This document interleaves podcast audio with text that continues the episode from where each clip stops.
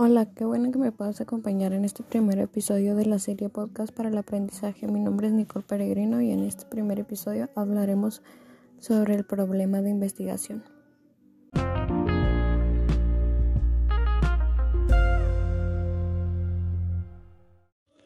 Ok, el capítulo 3, el problema de investigación, concepto de problema de investigación. Independientemente de su naturaleza, un problema es todo aquello que amerita ser resuelto si no hay necesidad de encontrar una solución.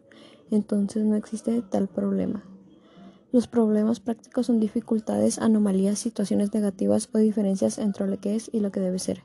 Estos requieren de una acción para su solución y pueden ser de carácter económico, social, educativo, gerencial, de salud individual o colectiva problemas de investigación, también llamados problemas cognitivos o de conocimiento, constituyen nuestro principal centro de atención.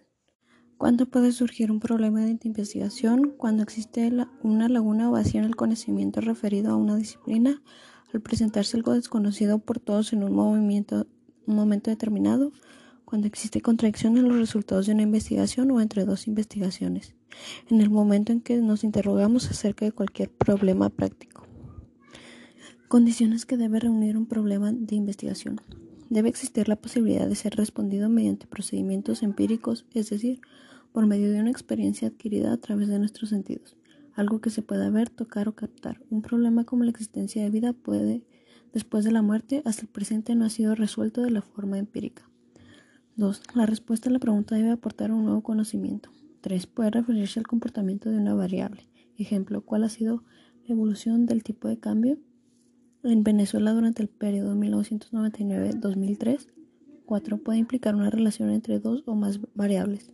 Ejemplo, ¿qué relación existe entre el nivel socioeconómico de los caraqueños y las actividades que acostumbran realizar durante el tiempo libre?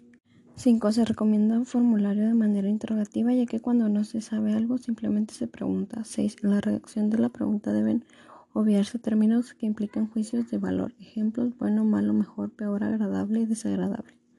7. La pregunta no debe originar respuestas como un simple sí o un no. De ocurrir esto, la interrogante deberá ser reformulada.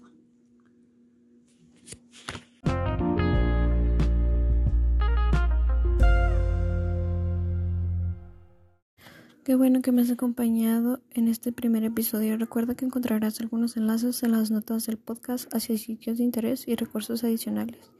No te pierdas el siguiente episodio la próxima semana.